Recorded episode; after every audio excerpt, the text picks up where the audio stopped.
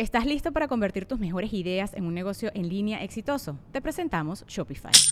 Tal vez no lo sabías, pero nuestro podcast More Than Mamis es un negocio y lo empezamos por supuesto para desahogarnos y hablar sobre la maternidad, no para convertirnos en expertas de ventas y del e-commerce. Así que sí, necesitábamos ayuda para vender nuestro merch y poner en marcha nuestra tienda. ¿Y cómo suena con Shopify?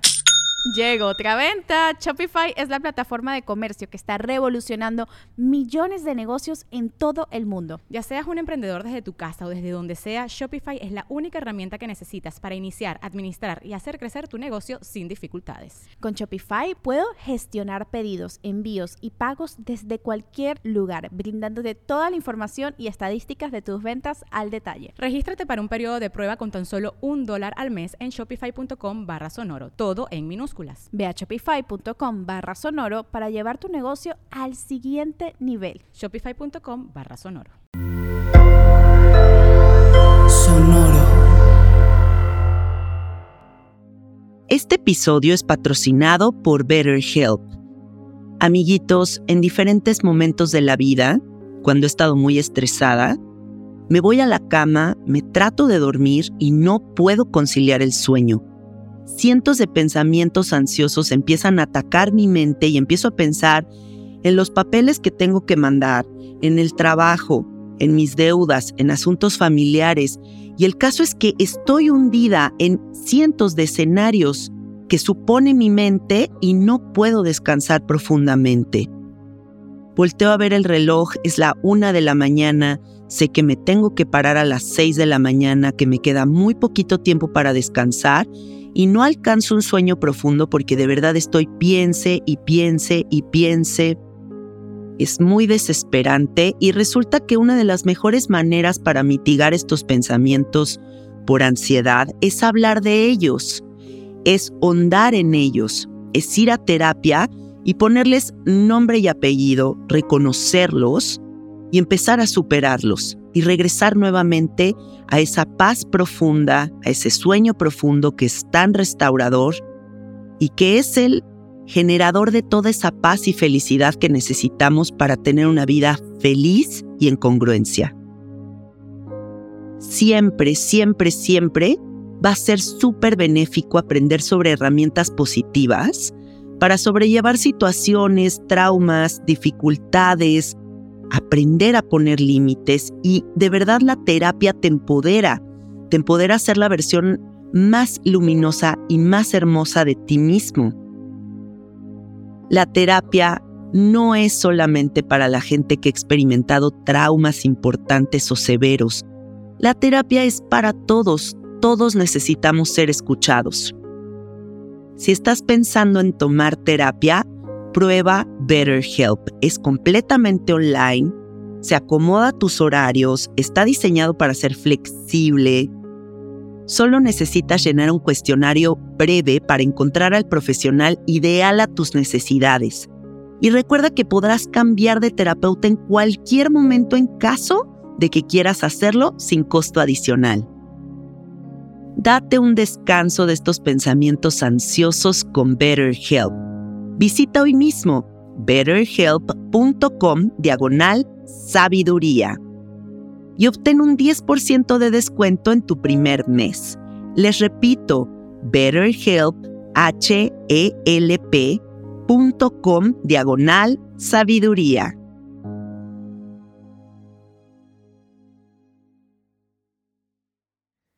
Te tengo noticias muy emocionantes de parte de nuestro patrocinador Jeffrey Torkington de Tepozcuencos, Coyoacán. Están a punto de abrir una tienda nueva, amplia, espaciosa, llena de cuencos, gongs y todos estos instrumentos místicos que te fascinan. Así que anota la dirección. Héroes del 47, número 98, Colonia San Diego Churubusco, muy cerca del centro de Coyoacán. Ve y visítalos. Además, habrá cursos presenciales con el maestro Jeffrey Torkington 14 y 15 de octubre en Amatlán de Quetzalcoatl, 21 y 22 de octubre en Coyoacán y con el maestro Ramón Aldecoa 28 y 29 de octubre en San Luis Potosí, 21 y 22 de octubre en Juriquilla. También habrá cursos en Monterrey, Lomas de Tecamachalco, Satélite, Puebla, León, Querétaro, Pachuca, Celaya. No te los pierdas. Además, algo distinto que no has escuchado en estos comerciales es que del 21 al 24 de septiembre el maestro Jeffrey Torkington junto con otro maestro estará ofreciendo un retiro de meditación Dayat. No te lo puedes perder, es una experiencia increíble para descubrir quién eres verdaderamente, muy vinculado a la meditación Zen. Así que pide informes, te dejo el teléfono de Jeffrey, más 52 55 44 43 0106. Y síguelos en Instagram, tepos con z-cuencos-coyoacán.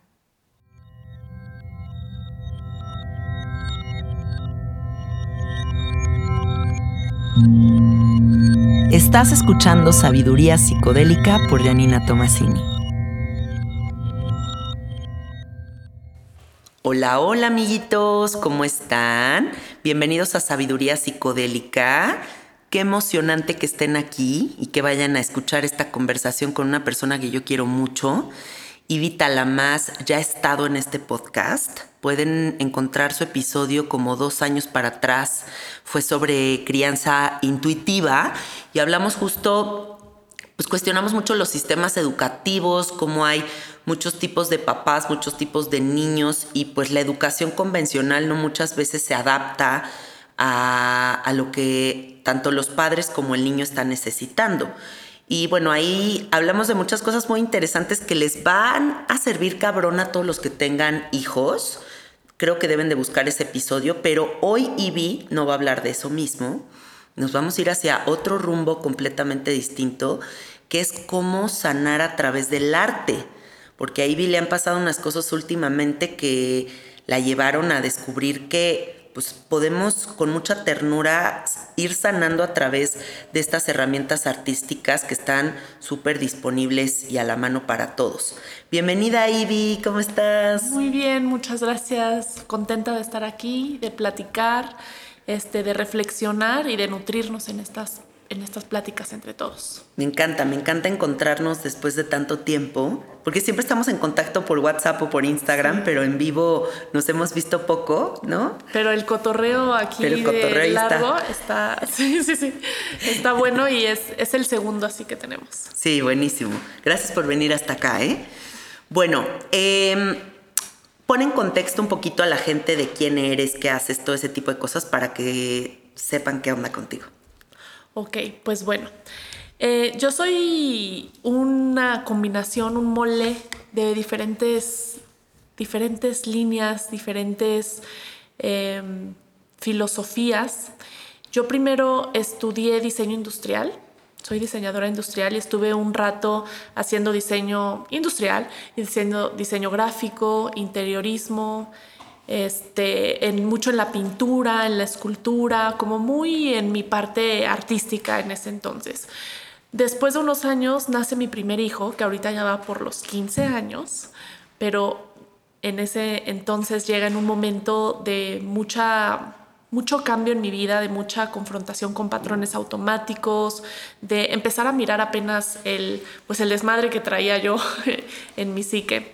Entonces, me pongo ahí a estudiar psicología, psicoterapia corporal, psicoterapia gestalt, biodinámica y biomagnetismo. Entonces me voy así durante todos estos años, pero con todo a el entendimiento de la psique. Y el entendimiento de la psique a partir y aunado con el proceso corporal y con los procesos emocionales que a mí me encantan. Me gusta mucho acompañar procesos terapéuticos profundos, en donde hay confrontación, en donde se necesita mucha ternura para llegar a las fibras más delicadas que están alrededor del corazón, justo las que se necesitan este, suavizar para poder otra vez confiar, recuperar esa confianza básica en la vida. Em, y a partir entonces de todo ese movimiento, de alrededor de la psique, empiezo a unir estos procesos con la experiencia somática y también con lo que biodinámica es lo que es una serie de tratamientos que ayuda a que surjan los diferentes traumas o bloqueos del cuerpo a partir del contacto físico. O sea, son, es como si fuera un masajito, pero son tratamientos. Lo que, lo que hace esto es que reactiva toda la peristalsis en el cuerpo, que son los líquidos que están que están debajo de la fascia y que rodean nuestros huesos y por ahí es donde surgen, digo, donde surgen, donde fluyen nuestras emociones. Entonces todos los bloqueos que se van haciendo a nivel corporal pueden diluirse o derretirse, por decirle de alguna manera, a través del contacto, lo cual se me hace precioso. Está divino. Es poético eso, de que a, partir de, del contacto, que es lo que necesitamos, a partir de, ese, de esa mirada, o sea, es escucha, mirada y contacto, se pueda derretir toda, toda esa coraza. ¿no? No necesariamente a veces se necesitan y, y también este, me gustan, pero yo creo que después de tantos años de estar en catarsis desde un lugar intenso y a veces rudo, este, de repente ya dices, paz, busquemos eh, procesos en donde más que empujones sea dar la mano y caminemos juntos, vamos suavecito y con ternura. Y bueno, este, mi segundo hijo llegó hace un año y llegó como meteorito a mi vida. y, y él es el que ha me ha traído de regreso, o este proceso me ha traído de regreso de manera abundante, el recuperar mi conexión con lo artístico, en recuperar mi conexión, diría con lo creativo, pero en realidad siento que la vida misma es un proceso creativo, pero lo que sí modificó es que yo lo pudiera mirar con mayor conciencia, que yo pudiera elegir esos procesos para, para poder acomodar lo que estaba sucediendo. El año pasado entonces llega este bebecito y llega con una cesárea de emergencia, en donde yo tengo un sangrado importante y salgo de, esta cesárea anémica, con un montón de dolor, o sea, post cirugía, y al mes me da una trombosis. Mm. Y después de esta trombosis, bueno, me hospitalizan, estoy en terapia intensiva, este, y me realizan cinco cirugías más para poder drenar, drenar todo, lo, que, lo que traía, porque traía trombos desde la mitad de la cintura hasta la rodilla. Entonces, bueno, está la, la, historia médica, pero también para mí está la historia somática, que a mí de lo que me habla, y justo hace, hace rato le estábamos platicando, de toda esta actualización en cada uno de nosotros para podernos poner pues al tanto, al tiro y al corriente de lo que está sucediendo en, nuestro colectivo, lo que está sucediendo ahorita en esta, pues en esta gran época que estamos transformando. Y cuando, cuando nos resistimos que es muy fácil decir desde fuera, no te resistas y fluye y etcétera, etcétera, pero todos, absolutamente todos tenemos resistencia, porque es parte del proceso de la psique, ¿no? Ok, hay un cambio, pero primero voy a ver si este cambio lo acepto o no lo acepto. Y lo que hoy yo observo es que esa trombosis era el reflejo de mi sistema no aceptando esos nuevos cambios, no fluyendo, o sea, tal cual es, la sangre se hace espesa es no fluir ante ese cambio. Entonces, bueno, desde la parte somática eh, así lo veo. Y con la llegada entonces de este bebé y yo teniendo esta, este resurgir de la, de la parte artística, empiezo a juntar los procesos terapéuticos con procesos artísticos. Entonces, un ejemplo puede ser, integremos una para algún paciente integremos X experiencia que pueda haber sido traumática, que pudo haber sido muy dura, que no le encuentra pies ni cabeza, no sabe cómo digerirla a través de el picado de lana, por ejemplo, y entonces en lugar de que se quede hecho nudos y bolas en, nuestra, en nuestro interior, poderlo poner fuera, o sea, que no se materialice como una, como un, este, como un, ay, se me fue cuando, una contractura en el cuerpo, como una enfermedad, o sea, en el cuerpo, sino que fuera, lo materializo fuera, no dentro, fuera, y fuera hago este, este muñequito, supongamos esta niña de lana que representa a mi niña, porque el, el evento tenía que ver con mi infancia, por decir algo. O poder em, moldear barro con los ojos cerrados y dejándote guiar simplemente por tu respiración o poder tumbarte con todo el cuerpo lleno de pintura, hacer figuras con brazos, piernas, cara, codo, hombro y poder poner todo tu cuerpo al servicio de tu expresión. O eh, canalizar cantos, ¿no? conectar simplemente con el, con el sonido y permitir que, bajen diferentes vibraciones a través de tu voz. Pero es reconocer que el cuerpo, la voz, eh, todo todo, todos nuestros cuerpos necesitan manifestarse, necesitan sonar, necesitan, necesitan ser. Atendidos. Necesitan ser atendidos totalmente.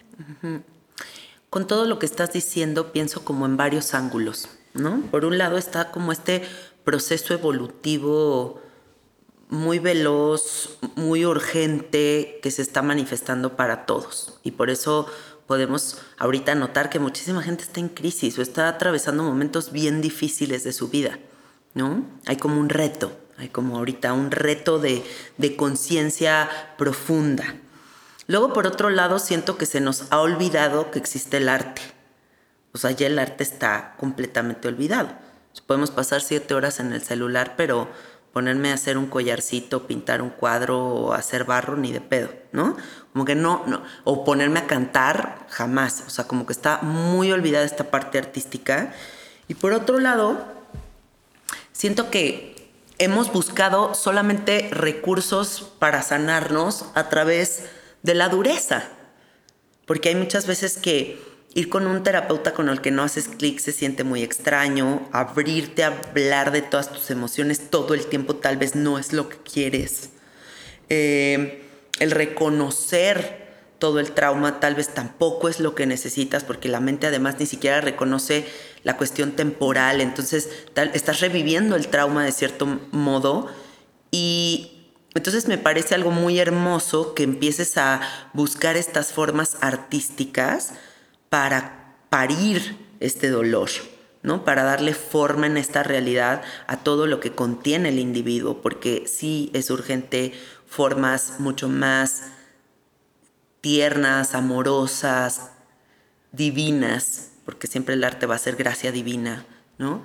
Que nos permitan ir como desahogando todo eso que está dentro de nosotros. Algo que me parece a mí precioso de, de nuestro cuerpo es justo la, nobleza que tiene para facilitar nuestros procesos. Entonces, creemos muchas veces que necesitamos ir al meollo, a la raíz desde la parte intelectual de me siento así porque esto pasó acá en esta edad y tener la mente, que es la que quiere toda la información, quiere el, el documento enorme, extenso de el por qué sí entonces valida esta experiencia o el por qué entonces sí puedes llorar o el por qué entonces te sientes así. Y muchas veces sí va a salir esa información y es, es, es este, algo que puede ser a favor de nuestro proceso a veces, pero no es necesario. Si alguien de repente, alguien que nos escucha aquí se siente atorado porque no entiende desde dónde sale un patrón automático, una emoción constante, etcétera, no, no es necesario que, que sepamos la raíz a nivel intelectual. El cuerpo tiene memoria y esa memoria corporal es súper, súper noble. Este, para mí, todos los procesos terapéuticos son psicocreativos porque todo, todo lo que vivimos tiene un significado para la psique, todo y todo lo estamos creando todo, todo el tiempo. Entonces, si yo, es más, el ejemplo, el ejemplo más, más básico, que nosotros unamos nuestra vida con otra persona y decidamos vivir juntos, decidamos estar en pareja, etcétera, no requiere nada más que la decisión de ambas personas y en el presente estar estar decidir, bueno, sí, estar en, en esa constante decisión, pero a muchos, tal vez no a todos, pero para muchos es importante tener un papel firmado por un notario y etcétera, todo, todo este rollo. Estamos, estamos acostumbrados a estar rodeados constantemente de símbolos y de rituales. Eso es un símbolo para esa pareja, ese es un ritual para esa pareja, el prender, el, prender y apagar la velita en el cumpleaños, el antes de salir de casa, entonces ponerme mis collares favoritos porque son los, el collar que me dio mi abuela o el collar que me protege porque está el piedra, etc. Entonces, entender que para todo ser humano, lo que vive constante en el cotidiano es símbolo y es representación desde lo más profundo de su psique y que para uno va a ser muy diferente lo que un evento represente para el otro.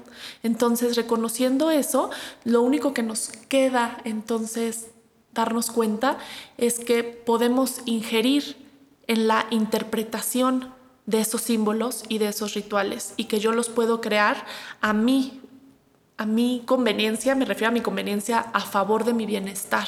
Sí. ¿Cuáles son los rituales que llevo a cabo? ¿Cuáles son los símbolos a los que les doy importancia porque yo los creo? Yo desde mi proceso psicocreativo, yo le voy a dar la interpretación necesaria para que sea a favor o contraflujo de mi bienestar. Yo tengo muchos rituales diarios que generan mucha de mi paz mental, ¿no? O sea, como que sí creo que el creer en algo lo vuelve real. Y, por ejemplo, a mí me gustan mucho como los oráculos, me gusta mucho abrir como varias cartas durante el día y recibir como estos mensajitos. Y tengo este altar a Durga que siempre siempre diario le prendo su fuego y le pongo su copal y yo también me limpio y mis caminatas en el bosque donde yo siento que entro en, en contacto con, con la naturaleza y la naturaleza me cura y como que sí siento que cuando yo le doy ese significado, em, algo muy profundo pasa. ¿no? Incluso tengo como este libro que estás viendo aquí, tengo como varios libros repartidos así por mi casa y también me doy como un shot de arte. ¿no? O sea, como que ojeo libros que visualmente son muy hermosos para como llenarme de esas imágenes en vez de todo lo otro, ¿no? Y, y sí me puedo imaginar que la vida de cualquier persona puede verse para mucho bien modificada, eh, adquiriendo como estas partes ritualísticas y, y de poner energía en algo que sentimos que nos va apapachando o nos va permitiendo desahogar, ¿no? Tengo un ejemplo reciente de una paciente que acaba de trascender su, papá. Y en esta necesidad de conectar con él, eh, mucho la sensación, no voy a entrar a mucho detalle porque es, muy amplio y también porque no, no. Porque es su historia. Porque es su historia, pero eh, en esta necesidad de poder agradecer y honrar lo que no, lo que sintió que no hizo en vida, o sea, lo vamos a resumir en eso. Em, yo lo que le proponía era que hiciera desde un día, que se diera un día entero para, para hacer este, esta honra y este agradecimiento a su padre, pero que empezara por la casa donde vivió con él en la infancia, ¿no? Y que se llevara, a ella le encantan los cuarzos y le encanta así también los oráculos, como a nosotras, etc. Se cargara de sus velas, de sus oráculos, de sus cuarzos, de flores y de un hilo rojo. Y empezara por la casa en donde creció con su papá, y ella fuera sintiendo, prendiendo ahí una vela y sintiendo qué era lo que iba a hacer ahí. Tal vez es solo sentarse a recordar, a mirar la casa, tal vez va al parque que estaba ahí cerquita, a mecerse en el columpio donde la, la mecía su papá y de ahí irse a otro, a otro lugar que fuera importante, tal vez es el café donde iba el papá y tal vez ella se llevaba puesto un suéter del papá y entonces se ponía ponerse a leer un libro que que al papá le gustaba, que muy Jodorowskiano. Muy Jodorowskiano, de hecho. De hecho, este, estos procesos psicocreativos eh, eh, en la línea de Jodorowsky le llaman psicomagia. Sí. Eh, y entonces, desde ese lugar, poder, poder este, encontrar un portal, porque para mí esos son, son portales. Un portal para poder satisfacer la necesidad de la psique, o la necesidad incluso corporal em, y emocional de hacer contacto con su padre desde ese lugar. Me encanta. Yo tuve ataques de pánico hace ya muchos años. Em, me, dio una época que después de una experiencia muy dura con una ayahuasca, me quedé súper traumada. Mi segunda ayahuasca. Em, y duré un año con unos ataques de pánico así durísimos. Y una psicóloga me mandó una tarea de ir a comprar un peluche y ese peluche no lo iba a poder soltar en 15 días. A donde fuera, hiciera lo que hiciera, yo tenía que ir con el peluche para todos lados. Era como mi niña que estaba yo cuidando, ¿no? Entonces fui, obviamente me compré una Hello Kitty, porque soy fan de Hello Kitty, y ahí andaba con mi Hello Kitty para todos lados. Pero, güey, o sea, de que yo dando ceremonia y con mi Kitty ahí escondidita, pero ahí al ladito, ¿no? Y fíjate que fue la única psicóloga que me pudo curar de los ataques de pánico después de una búsqueda de un año de sanarme que no daba con cómo sanarme. Y siento que el haber puesto mi atención en algo más, como que diluyó todo lo otro, como, como si pudiéramos salirnos tantito de lo tan interiorizados que estamos, de lo herméticos, de lo tan para adentro que estamos y de repente como que el arte pareciera que nos pone afuera, ¿no? Como que nos permite este como, ¡ah! como salir de la alberca en donde estábamos así ahogándonos y de repente como respirar tantito y ver que hay un mundo donde podemos manifestar algo muy bonito aunque venga desde el dolor. Ahí está esta frase que me, que me encanta, que es lo que resistes, persiste. Todo esto que estamos hablando todavía este, se remite a, a tiempo mucho más atrás.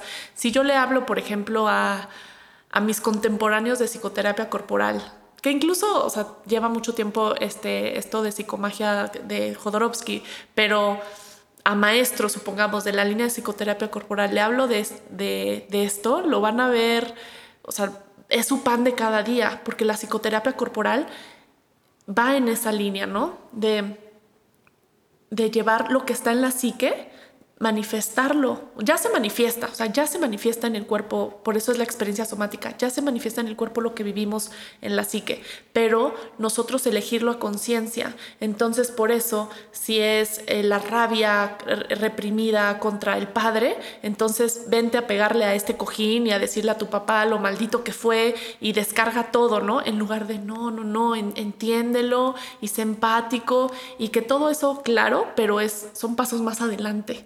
Si la persona está atorada en una rabia, en una ira asesina que necesita sacar, es mejor que salga contra el cojín, que después lo, lo se vaya contra este en, forma agresiva contra, no sé, gritándole a sus hijos. Se este vuelva uno de esos, este, Karens de los videos de TikTok. Exactamente. O un, este, ¿cómo le dicen mis reyes a, los, este... a los que son de acá de México que los graban? Miss, ¿no? Mi, es este... Miss Aeropuerto, ¿cómo le llaman?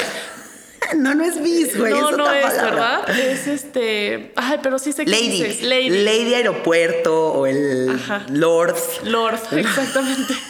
Que no nos convirtamos en eso, mejor puteas el Qué cojín. chistoso que pensaste aeropuerto. Yo estaba, iba a decir Lord aero- Aeropuerto. Entonces, a partir de la experiencia somática, llevamos a manifestar, o sea, como a hacer más obvio lo que ya está dentro de la psique. Entonces, por eso es todo esto. Cuidar a tu niña, ok, vamos a poner la niña fuera, o sea, de, de que la puedas tocar en este plano. ¿Para qué? Para que a tu mente le sea más fácil digerirlo, le sea más fácil procesarlo, porque está dentro y no, no le permitimos ser. Entonces, todo, todo proceso terapéutico desde ese lugar es creativo, porque estamos creando, estamos llevando fuera de, de lo que está atorado dentro de nosotros para que le podamos encontrar una forma y de ahí esos, estos rituales y estos, estos símbolos.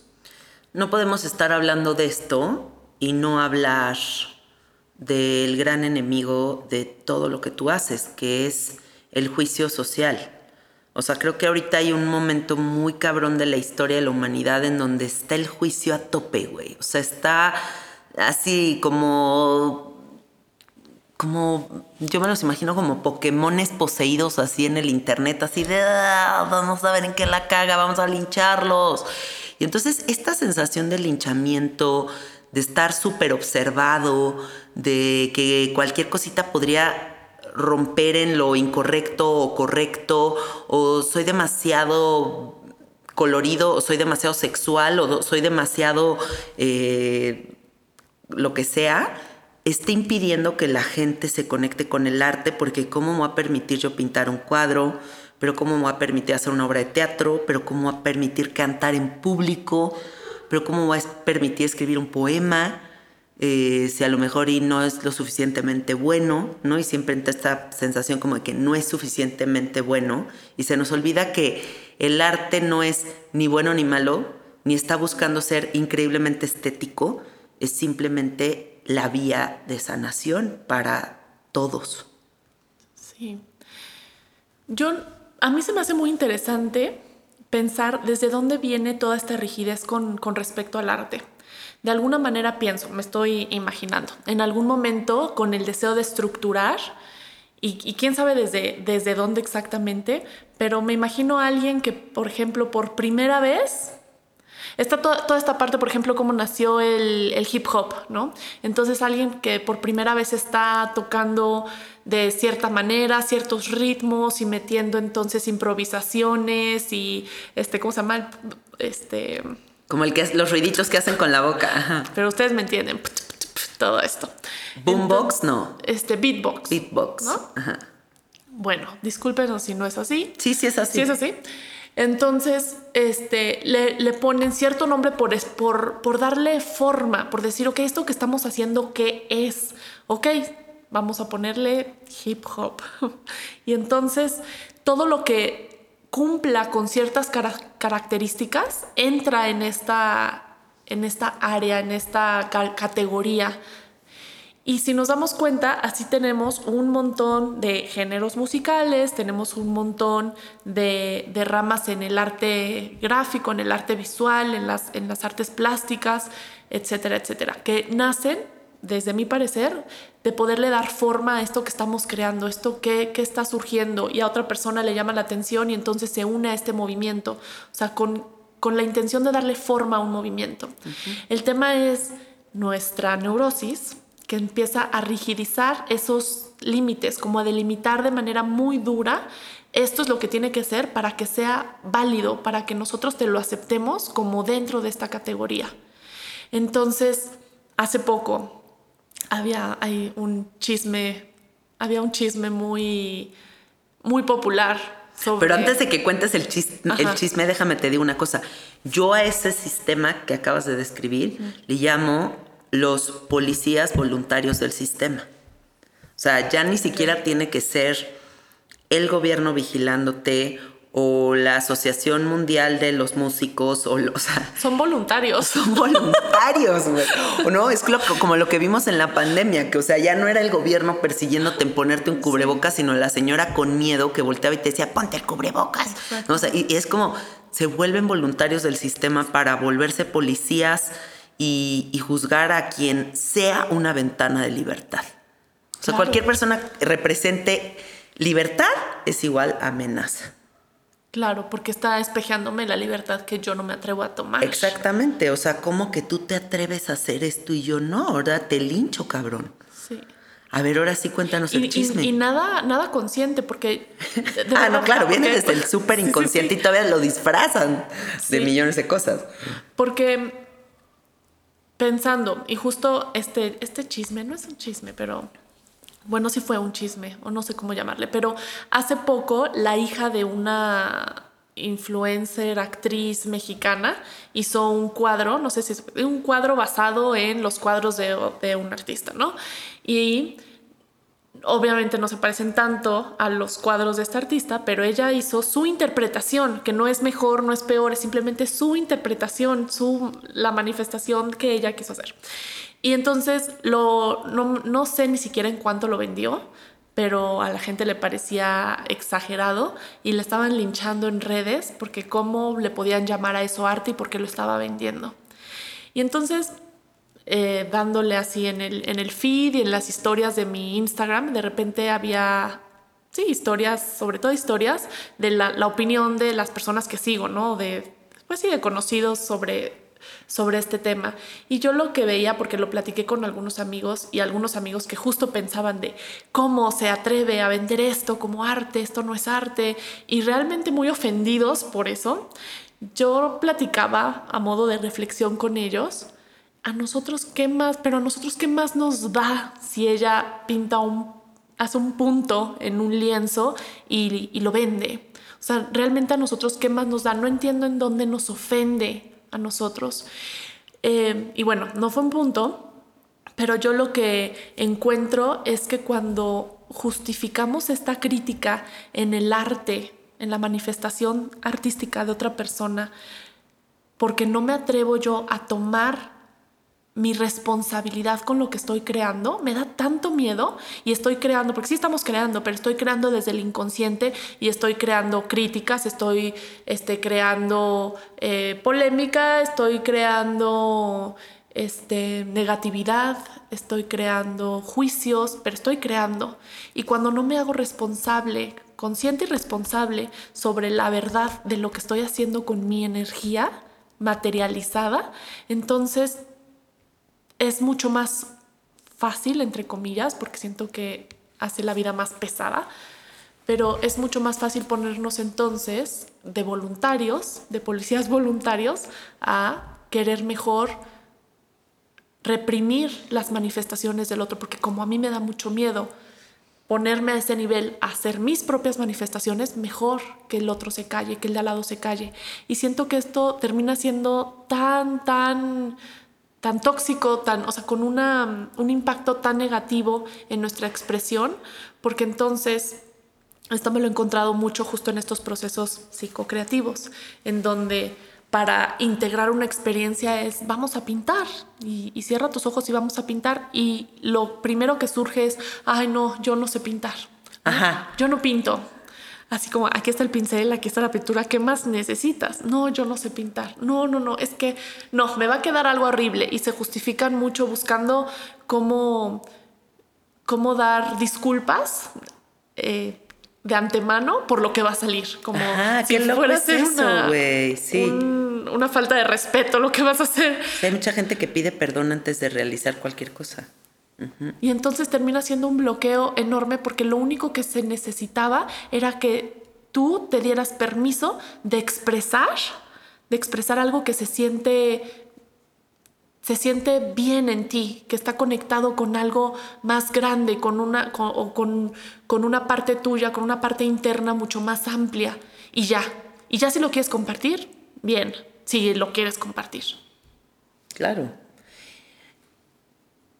¿Por qué crees que llegaste como a este punto? O sea, como a decir, creo que el arte es la vía. O sea, que como que chispazo se te encendió así que dijiste, güey, qué bien se siente. O qué bien lo estoy viendo como cómo le está ayudando a mis pacientes. O, como qué chispazo dices, ¡Ah! ahí está, güey. Pues primero creo que no, no es algo nuevo. O sea, siento que ha sido trabajado por muchísimas personas ya, pero en mí, yo, yo como llego, yo llego a través de, una, de esta crisis existencial y de todo el proceso eh, de salud que, que, viví con la llegada de mi segundo hijo. Em, antes de que yo me metiera hacia full con toda la parte psicoterapéutica, yo ya había, yo ya estaba en diferentes, en diferentes exploraciones en el arte, ¿no? Este, tanto de pintura como de escultura. Y cuando llega mi primer hijo y entonces yo me voy de lleno a toda la parte de la psique, yo abandono a también, bueno, sí, ya dije pintura, pero era mucho acuarelas, acrílicos, óleos, barro. Abandono toda esta parte que para mí era deliciosa en ese entonces. Me, me quedaba, cuando él ya se dormía, yo me quedaba hasta las 3, 4 de la mañana creando, y realmente lo disfrutaba mucho. Ponía mi música, me servía una copa de vino o un té y me quedaba horas creando. Y era un espacio que realmente yo disfrutaba muchísimo. Cuando empiezo a irme a toda esta, esta onda terapéutica y, mucho más mental, mucho más metódica, me absorbe tanto porque realmente me apasiona también que no me doy cuenta y olvido toda esa parte artística, o sea, la suelto. Olvido me refiero a que la suelto. Sí. Eh, y ahora que llega mi segundo hijo y que empiezo a sentir esta necesidad, simplemente por poner de alguna manera, más allá en palabras, porque no podía poner en palabras lo que yo estaba atravesando, lo que yo estaba sintiendo, no encontraba las palabras y, o las palabras se quedaban cortas. Entonces era una necesidad de poder poner en lienzo, de poder poner en, en, palabras, pero poéticas, o de poner, poder poner en un canto la sensación que yo estaba atravesando. Sobre todo me fui mucho a, cantos.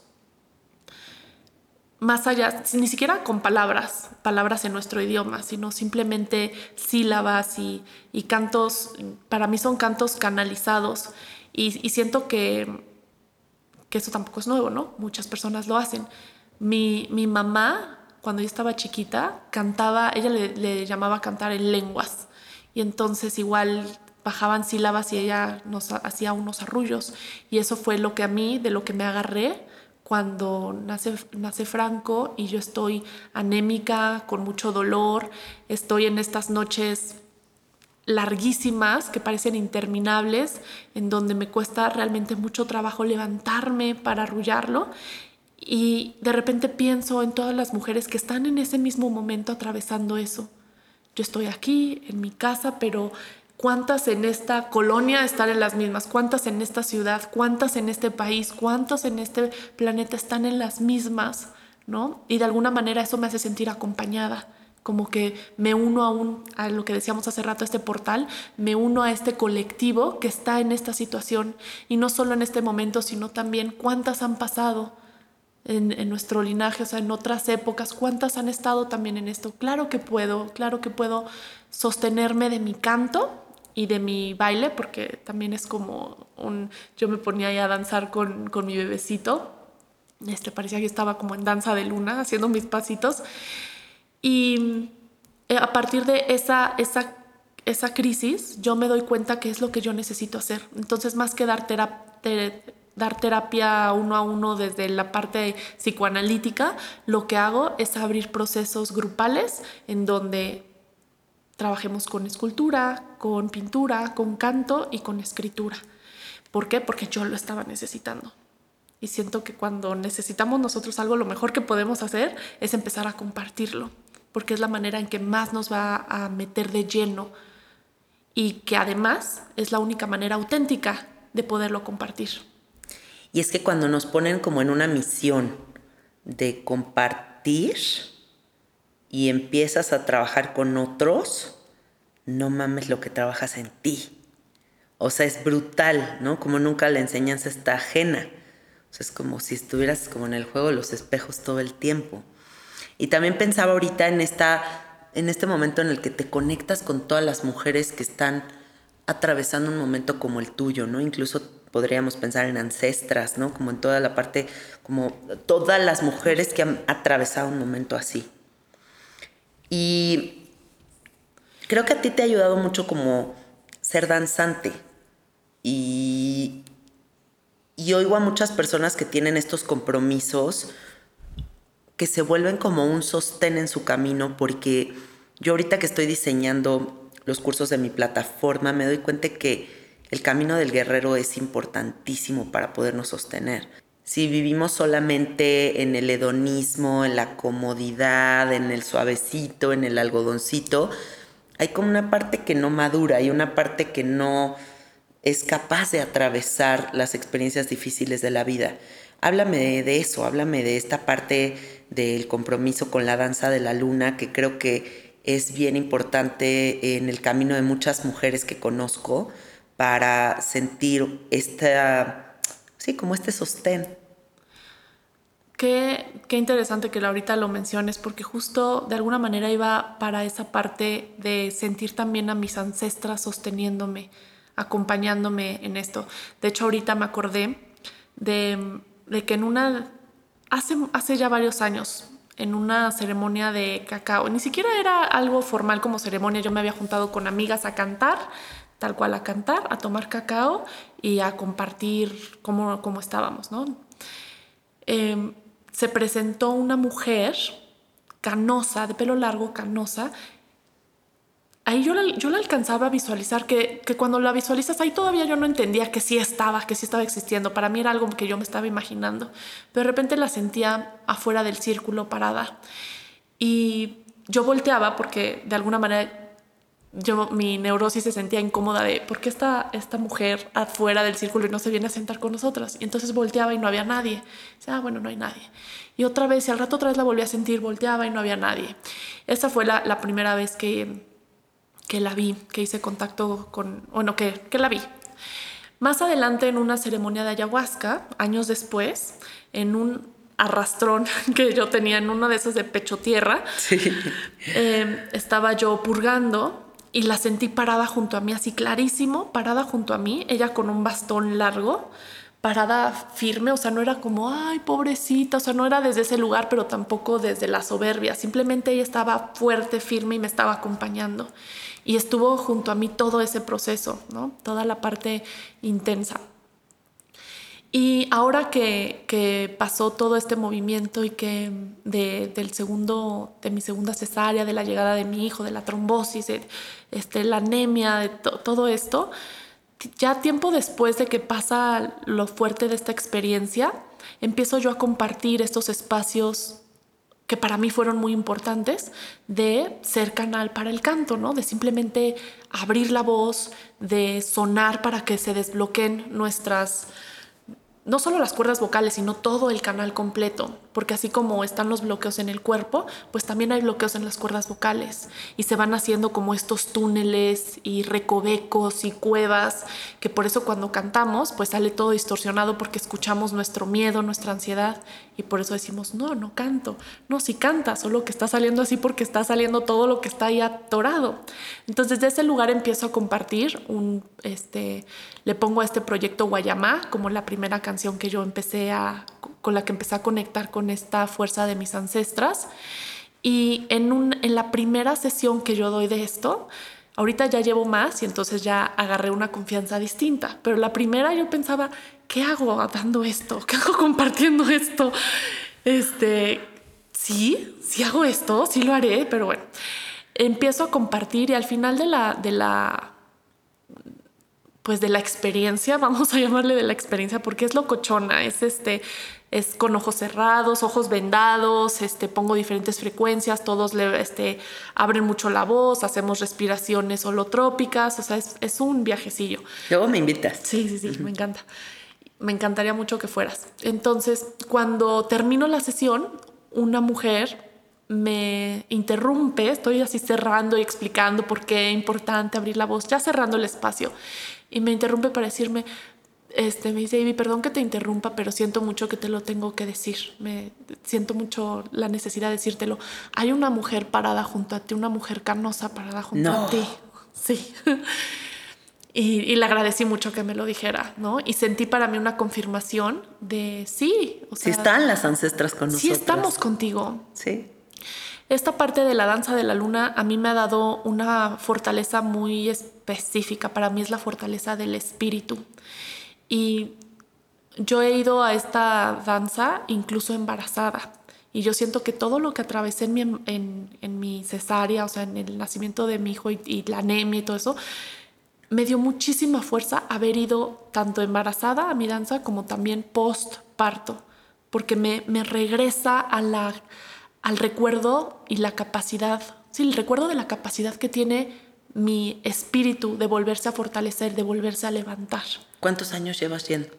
Eh, voy por mi cuarto año. Ah, qué bien. Pero para mí ha sido... ¿Ahorita en octubre vas? Eh, no, en marzo. Ah, en marzo. En marzo. Es que tengo otras amigas que van ahorita en octubre. Ajá, ok. mi danza es en Bacalar y me encanta. ¡Wow! En Bacalar, güey. Sí, por favor. Y para mí, eh, estos, estos años, yo sí he visto la, cómo ha permeado en mí esa sensación de sentirme acompañada. Otra cosa que sucedió justo el último año, ya que ya había nacido mi bebé, que también fui porque después de la anemia y, estrés postraumático, depresión postparto, etcétera, etcétera, dije, yo, yo tengo que ir, tengo que regresar a fortalecer mi espíritu y algo que pasó en un temazcal, que es hermoso porque ahí sí, claro que habrá quien le, pese todavía e, este prejuicio del canto y todo, pero son tantas las mujeres que cantan en los temazcales y que cantan, de, o sea, encuentras tantas tonalidades, tantas frecuencias, tantos cantos tan distintos y hermosos, que es muy inspirador escuchar a tantas mujeres permitiéndose cantar. Sí. Y entonces en un temazcal este, la, la, mujer que lo estaba corriendo se abre a que alguien pueda tomar el, el, tambor y hacer algún canto. Entonces yo de repente sentí la, la necesidad, esto fue antes de que hiciera, le pudiera forma al, taller de Guayamá, a la, a la experiencia de Guayamá, este, sentí la necesidad de cantar uno de los, de los cantos que bajaron para mi, para mi bebé y para mi proceso. Y luego, luego llegó un juicio a mi mente de, no, esto no es un canto de danza, o sea, hay que cantar un canto de danza, de tradición. Y entonces no lo hice. Y de repente ella, ya que se cierra como el espacio para que se compartan cantos, nos dice, acuéstense todas, posición fetal, y les voy a, les quiero compartir este canto que a mí me llegó ahora que, que trascendió mi abuelo. Y, siento que cuando llega un canto que es para honrar un proceso o u honrar a alguien, es importante no quedárnoslo callado. Me llegó así el mensaje directo, era directísimo, súper personal. ¿Para ti? Para mí, exacto, decir, claro, esta, estos cantos va más, va, más allá de si entran o no en un género musical, si voy a hacer de esto un, un este, mi, ¿cómo se dice? Mi, nuevo álbum. Sí, no, sí, resultó después que sí. Ay, estoy sacando la rola. Sí, apenas los estoy grabando, pero sí los estoy grabando justo por honrar. Estoy, ahorita estoy grabando un disco que es justo de los cantos de arrullos. Son arrullos que nacieron para, pero es para arrullar a la propia madre, porque todos los arrullos son para el bebé. Pero ¿quién arrulla a la madre? Ay, qué lindo. Me encanta esto que estás diciendo. Y desde ahí que ella dijo, cuando llega un canto que es para un proceso, que es para alguien, necesitamos sacarlo, no, no se lo queden callado. Y me llegó muy profundo, dije, sí, yo tengo que, sacar esto simplemente como da igual si eso, eso no va a ganar un, o sea, si gana un Grammy o no gana un Grammy, ¿no? O sea, no es por ahí, esa no es la intención, la intención es realmente darle forma y ponerlo fuera, que no se quede mi, mi poder creativo atorado dentro de mí, porque yo lo que hoy sé después de esta trombosis, que si yo me quedo con palabras atoradas, cantos atorados, manualidades atoradas dentro de mi campo, eso se va a manifestar como enfermedad, como, este, como otra, otra tensión dentro de mi cuerpo y no lo quiero dentro, quiero, quiero darme la palabra, quiero darme el permiso de expresar, quiero poner fuera, poner fuera y, y honrar ese poder creativo que tengo. Y desde ahí es, es mi invitación. Hay que atrevernos a parir, hombre-mujer ¿no? O sea, todo el tiempo la vida nos está dando la oportunidad de darle vida a un proyecto artístico, a cantar, experimentarnos en múltiples formas, a sacar el dolor de tantas maneras, pero hay como un portal para sacar. Y eso queda muy claro con este episodio. O sea, sí hay una forma de ¡ah! que salga así como desgarrado, y sale, güey. Entonces hay que sacar, porque si somos seres electromagnéticos que necesitamos esa descarga. Hay que entender que nuestra naturaleza requiere esa descarga de alguna u otra manera. Y estamos olvidándonos mucho de la autogestión, que también es un tema que yo traigo ahorita muy presente si no nos sabemos autogestionar en niveles de sobrecarga de, todo lo que traemos, es que ni siquiera estamos entendiendo qué nos está pasando. O sea, nos pasa la vida y nada más estamos como, ¿qué pedo, qué pedo, qué pedo? No, o sea, autogestiónate y vas a empezar a descubrir las respuestas que estás buscando. Pero sí tenemos entonces que tener estos espacios de cultivo con nosotros mismos para ir hallando como las claves, las pistitas para podernos sacar de esos espacios tan oscuros a los que nos podemos llevar. Qué bonito esto, como, como lo dices, de atrevernos a dar luz. Em, obviamente ya meses después suena, suena distinto decir, entonces abrí un proyecto que hace esto y voy a grabar las canciones, suena por otro lado, ¿no? Pero muchos, muchos meses no había nada de eso, mucho tiempo no hubo nada de eso. Era simplemente yo cantando, llorando o, o arrullándome yo en ese canto, agarrándome de algo porque el cansancio era inminente y el dolor también. Y como te contaba hace rato que en ese tiempo estaba en el bosque y yo le cantaba a los árboles y no había en mi mente nada desde el ego de, claro, de aquí voy a sacar un disco y voy a hacer, o voy a abrir un... No, no había nada más que una entrega y una rendición absoluta a... Eh, ¿Qué hago con este proceso? No tengo, no sé ya qué hacer, no tengo de otra más que sonar es lo único que puedo hacer y es lo único que sentía que me liberaba el alma de, ese, de ese dolor, tanto físico como emocional. era el único eh, portal que yo encontraba de liberación. Y así puede ser cualquier proceso, como atrevernos a, justo como, como dices, esto de parir, atrevernos a parir nuestra, nuestra angustia, atrevernos a parir nuestro dolor, atrever, atrevernos a parir lo que sea que estamos sintiendo, más allá de las intervenciones que haga la mente de qué vamos a hacer con esto productivo o qué van a decir, le va a gustar al otro, lo van a criticar. Es el, el arte en primera instancia es tu proceso, es tu proceso personal. Es tan íntimo que yo no siento que puedan ir separado, un, proceso psicológico no puede ir separado de un proceso artístico, porque ambos son, hablan de creación. Estoy constantemente entre el pensamiento y la acción creando mi realidad. Entonces todo lo que surge en la psique eh, de, creencias, cualquier creencia que surge, ya, ya dejemos si es creencia limitante o no, simplemente la creencia que surge sobre mi caminar, sobre la perspectiva de mi vida, cómo ¿Cómo le voy a dar forma? ¿En qué le voy a dar forma? ¿Se va a quedar atorado en mi sistema porque no me atrevo a darle voz, a, darle, a dar luz a esto que ya está sucediendo en mí? Siento que es como un sí a lo que es aquí ahora. Esto ya está sucediendo, ya estoy en este proceso, ya esto me está doliendo, ya esto me está llamando, ya esto está aquí vibrando en la superficie de mi piel y, y siento las manos vibrar o la voz vibrar ¿no? Eso de repente se puede manifestar de otra manera, ¿no? Como por ejemplo decir, sí, todos empiezan a cantar y yo no puedo, me empieza a temblar la voz y me empiezo, empiezo a sudar y me empiezan a temblar las manos. Es, para mí es, es este, ¿cómo se dice? Es otra forma en la que se manifiesta esa necesidad.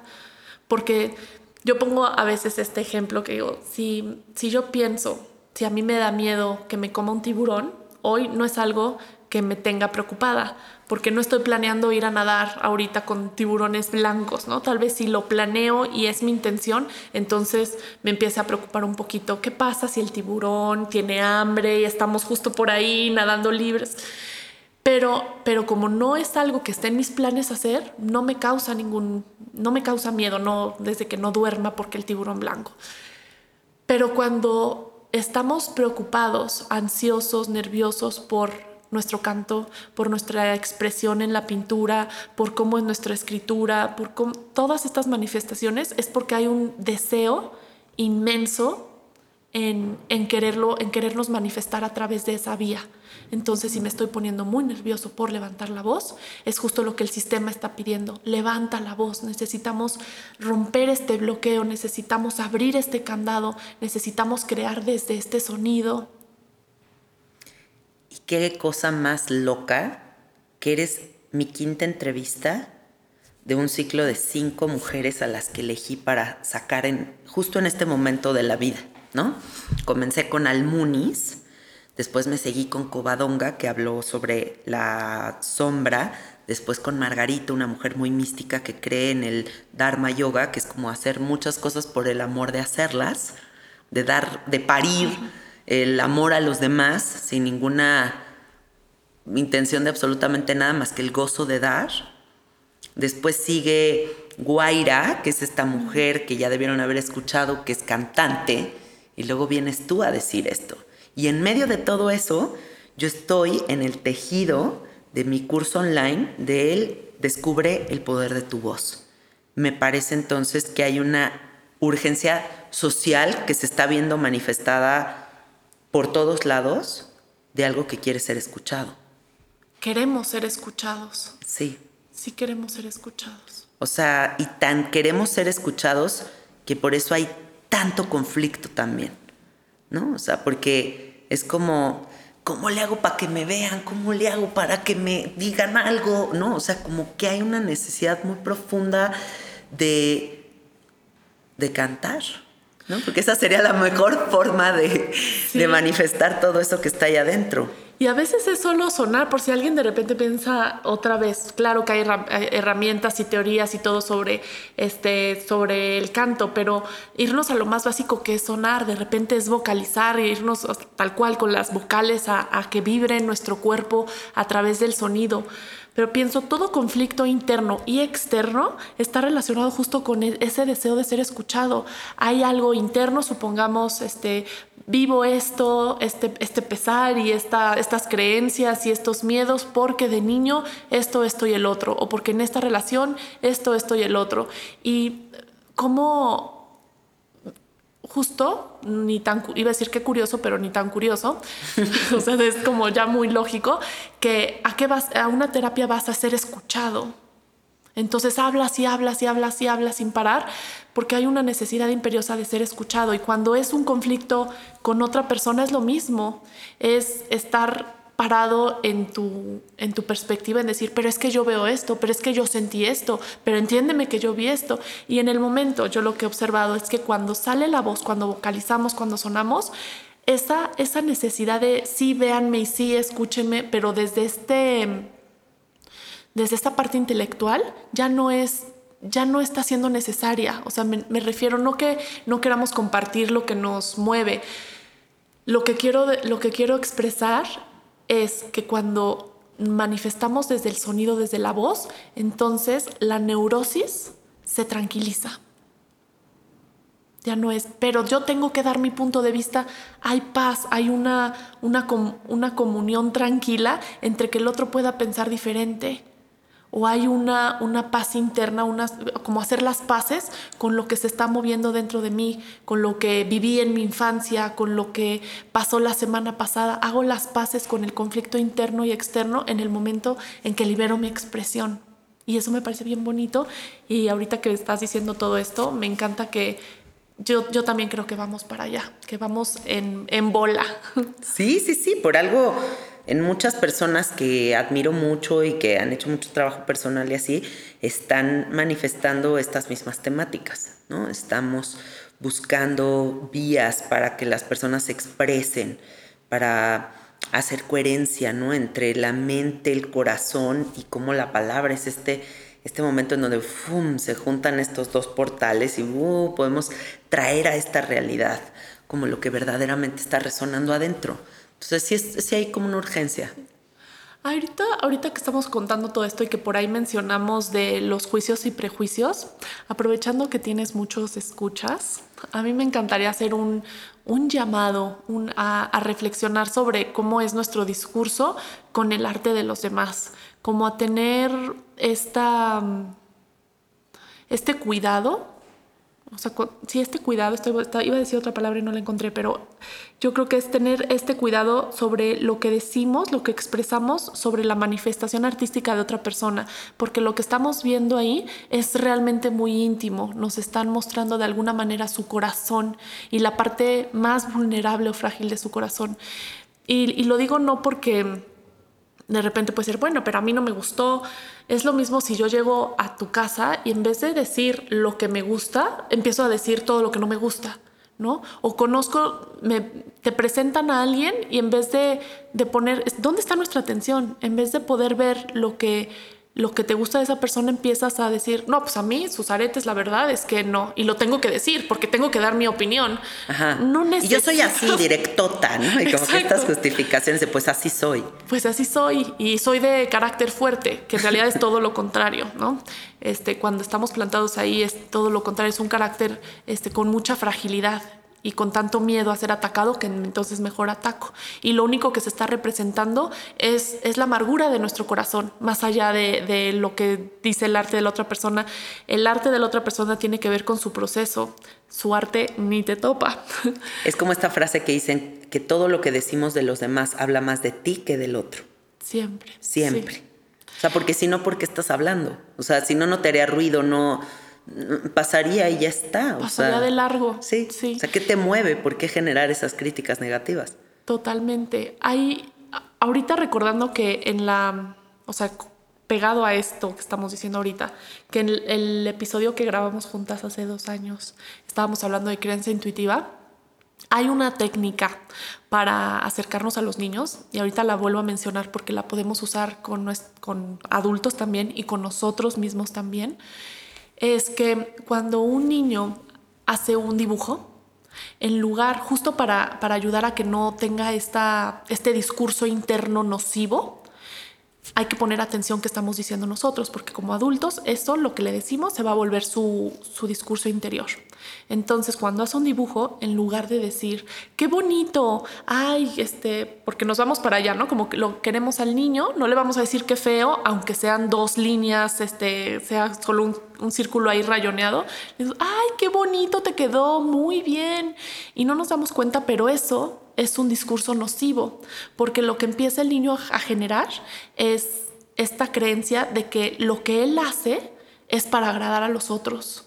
Se da cuenta, ah, claro, esto gustó fuera. Entonces los siguientes dibujos, se va, se va acostumbrando en los dibujos que hace, va buscando la aprobación de los papás.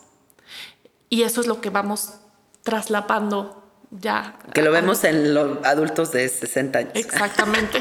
Y nos lo llevamos este, para adelante todos los años que queramos. Entonces, en lugar de decir qué bonito, qué bien te quedó, en lugar de usar términos em, de correcto, incorrecto, bueno, malo y que sean así totalmente polarizados, ponemos el enfoque en su proceso, en su disfrute, en el gozo del niño al crearlo. Por ejemplo, veo que le pusiste mucho verde, ¿te gusta mucho el verde? O esto que es, y esto que es, qué bonito, no, qué bonito, no, voy otra vez para allá.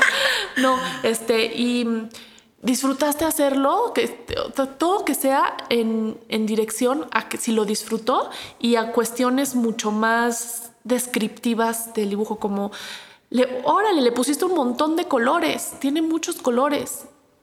Algo así muy, muy lógico porque no tiene nada que ver con que nos guste o no nos guste tiene que ver con que si disfrutó hacerlo, si disfrutó hacerlo y qué, y qué representa para él o para ella.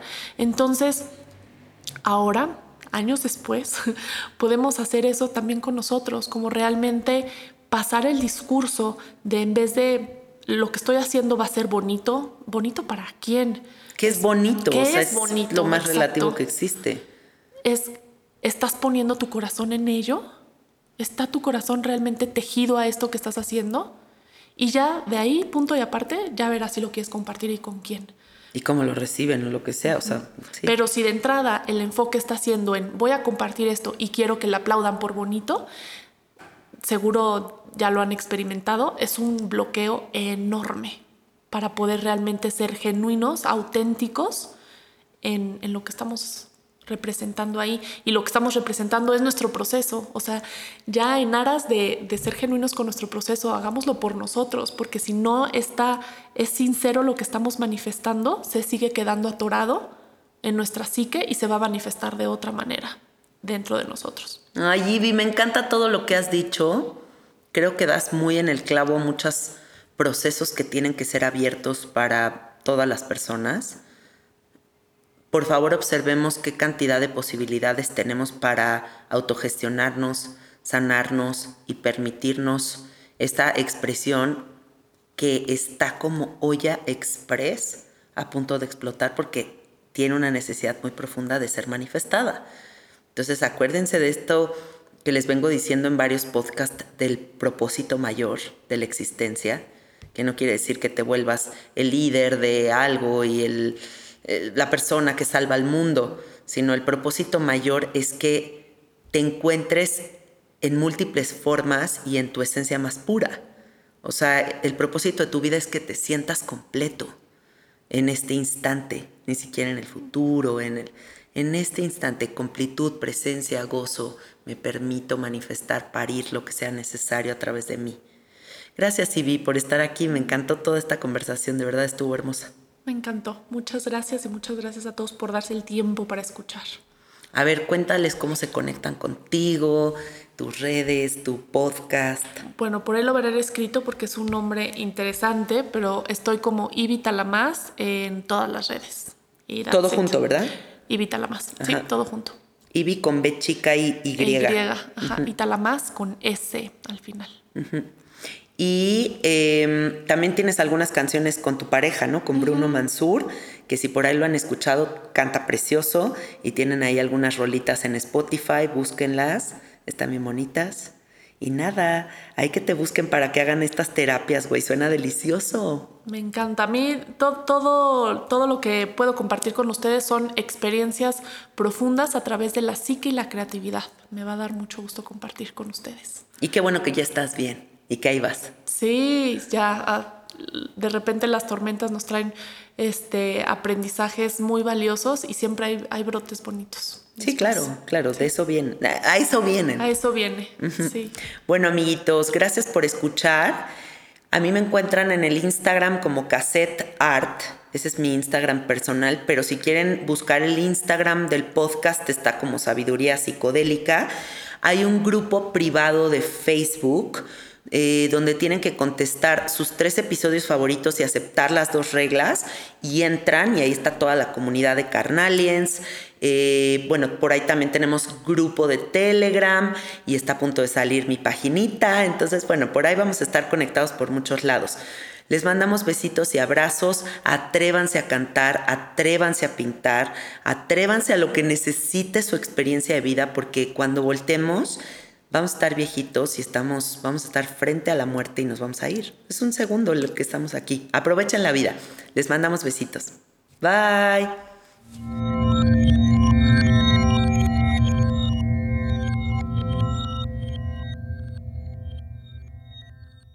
¿Estás listo para convertir tus mejores ideas en un negocio en línea exitoso? Te presentamos Shopify. Tal vez no lo sabías, pero nuestro podcast More Than Mamis es un negocio y lo empezamos por supuesto para desahogarnos y hablar sobre la maternidad, no para convertirnos en expertas de ventas y del e-commerce. Así que sí, necesitábamos ayuda para vender nuestro merch y poner en marcha nuestra tienda. ¿Y cómo suena con Shopify?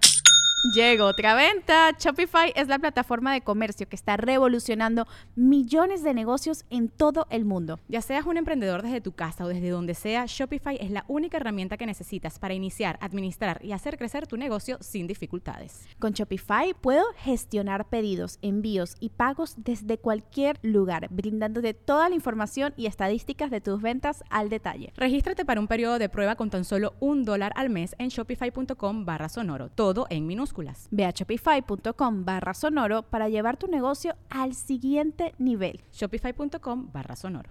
¿Estás listo para convertir tus mejores ideas en un negocio en línea exitoso? Te presentamos Shopify. Tal vez no lo sabías, pero nuestro podcast More Than Mamis es un negocio y lo empezamos por supuesto para desahogarnos y hablar sobre la maternidad, no para convertirnos en expertas de ventas y del e-commerce. Así que sí, necesitábamos ayuda para vender nuestro merch y poner en marcha nuestra tienda. ¿Y cómo suena con Shopify? Llegó otra venta. Shopify es la plataforma de comercio que está revolucionando millones de negocios en todo el mundo. Ya seas un emprendedor desde tu casa o desde donde sea, Shopify es la única herramienta que necesitas para iniciar, administrar y hacer crecer tu negocio sin dificultades. Con Shopify puedo gestionar pedidos, envíos y pagos desde cualquier lugar, brindándote toda la información y estadísticas de tus ventas al detalle. Regístrate para un periodo de prueba con tan solo un dólar al mes en shopify.com barra sonoro, todo en minúsculas. Ve a shopify.com barra sonoro para llevar tu negocio al siguiente nivel. Shopify.com barra sonoro. It's time for today's Lucky Land horoscope with Victoria Cash. Life's gotten mundane, so shake up the daily routine and be adventurous with a trip to Lucky Land. You know what they say. Your chance to win starts with a spin. So go to LuckyLandSlots.com to play over 100 social casino-style games for free for your chance to redeem some serious prizes. Get lucky today at LuckyLandSlots.com. Available to players in the U.S., excluding Washington and Michigan. No purchase necessary. VGW Group. Void where prohibited by law. 18 plus. Terms and conditions apply.